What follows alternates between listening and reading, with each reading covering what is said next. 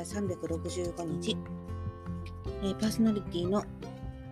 宮森人です。えーと、前回に引き続き、グランドカバーについてね、話しさせていただきたいと思います。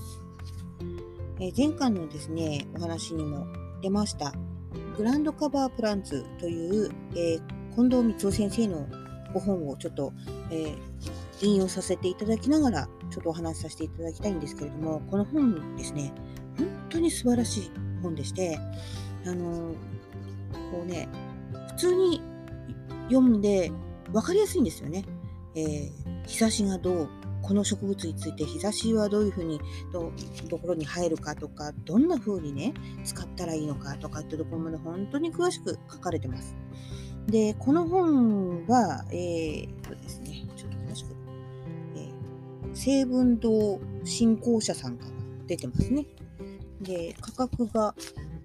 3800円プラス税でですね。えーと、この本のですね内容からしますと、この金額というのはとても安いんじゃないかなっていう気がします。オールカラーでね。うん、素晴らしい本ですよ。で、この中からですね、今日は私、あの、これぞという、これぞってことないな。要はですね、えーと、どんなところにあの使うかっていうことと、えー、草丈木、木の高さというとこですね。そこをちょっと重視しながら、えー、植物ちょっと選んでみました。えーと、まずですね、えー、日陰じゃないグランドカバープランツ。要はね、日陰って意外と草って生えにくいじゃないですかね。で、なので、えー、草が生えやすい場所、日当たりがいい場所ですよね。そこにグランドカバーをして草を避けたいということをあの重視して植物を選びました。あとですね、え、例えば腰丈とか膝丈とかっていう高さの問題ですね。あんまり大きな植物をあの今回はちょっとグランドカバーとして、えー、選別というか選定しませんでした。で、えっ、ー、とですね、まずはですね、植物。あの、セダムって、セダム、セダムって知ってます？え多肉植物の中でよくセダムって出てくるものなんですけど、セダムなんかは割と、あのちょっと砂利が入ってるようなね、お庭で、あの、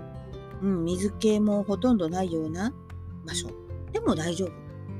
そうですね。多肉植物なので、そんなに水気いらないですよね。で、割と増えててくれるくれるので、手間のかからない植物です。レセダムですね。ただ、多肉植物が嫌いっていう人がいるんですよ、割と。うん。あの、なんかこうも、もちもちした感じが気持ち悪いとかってね、触った感じが気持ち悪いとかっていう方もいらっしゃるんですが、セダムに関しては、割とそのこう気持ち悪い部分を持ち合わせてない植物が割とあるんですね。普通の、普通の植物に見えますよね。ただ、あの、大雑把にこうコロニーみたいにしてこう増えていくんですがこのコロニーを全体感として手のひらでポッと触った時冷たい感じが感触がするのでそれが嫌だった人はどうかなとは思うんですがでもセダムってね使いやすいですよねすごく。うん、あのー、本当にこう砂利が入ったり石が組んであったりするような場所でもちょっとした土があるところに植えると本当にあの増えてってくれますし使いやすい植物の一つになると思いますね。それから、えっ、ー、と、私のね、おすすめ、そうそうそう。うんと、そうね、あ、そうそう、私ね、割とちょっと草丈あるんですけど、個人的にあのシランっていう花好きです。これグランドカバープランツの中にね、この先生は入れていらっしゃるので、一応ちょっとお話ししましたけど、あの、そうだな、シランってランなので、草丈的にもね、割とありますよね。膝丈ぐらいはありますもんね。ただ、あの、日当たりのいいところにガンガン増えてってくれる、その下、えー、その植物の下には草は生えてこないので、割といいかなっていう気はしますよね。うん、あとですね、あの芝もいいんですけども、あの芝の管理ですよね。あと、虫、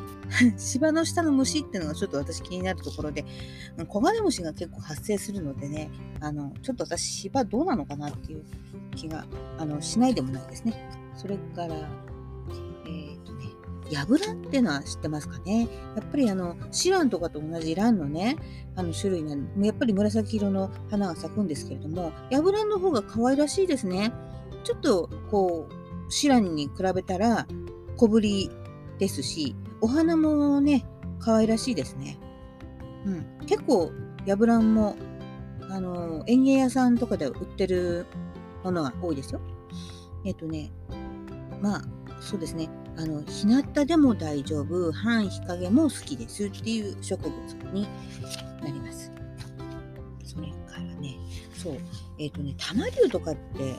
ご存知ですかね？竜のひげは知ってますか？えっ、ー、とね竜のひげってあの例えばね田んぼとか畑の 土留めに使ったりとかするね、えー、まるでこうあの何て言うんですかね竜のひげっていうイメージよりも